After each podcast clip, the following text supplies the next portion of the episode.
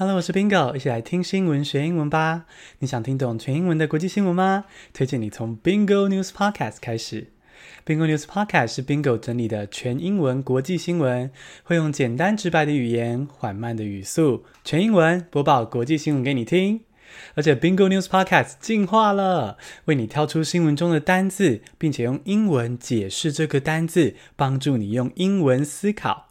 如果你想要提升听力，但是又害怕全英文节目，Bingo News Podcast 会是你最好的选择，难易适中哦。要怎么听到 Bingo News Podcast 呢？只要来泽泽订阅，每天赞助 Bingo 不到四元，每月就有两集 Bingo News Podcast 可以重复听、重复练习哦。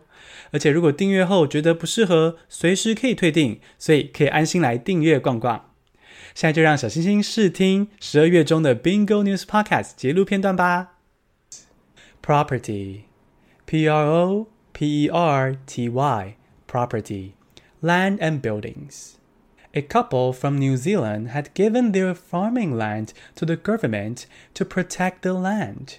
This land is huge, about 900 hectares, and it boasts beautiful scenery and highly expensive real estate. Instead of accepting offers from developers, this generous couple donated their property to the government. The couple made this decision for the benefits and enjoyment of all New Zealanders. Property means land and buildings. This couple donated their land and buildings to the state, so we can say they donated their property. Asteroid. A S T E R O I D. Asteroid one of many small planets that circle the Sun. 2020 has been a bad year, but we do have some successful space missions. NASA's spacecraft made a touch and go grab of surface samples from an asteroid.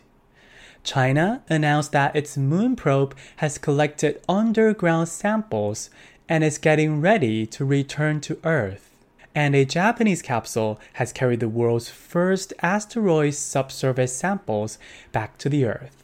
These studies will provide us more clues to the origin of the solar system and life on Earth. Earth is a planet, it orbits the sun, right? Asteroids are similar. They're huge rocks that circle the sun. They're smaller than planets. 恭喜你试听了一集 Bingo News Podcast。Bingo News Podcast 可以拿来做影子跟读，逐字稿还可以用来分析短句与搭配词哦，提升你的口说与写作实力。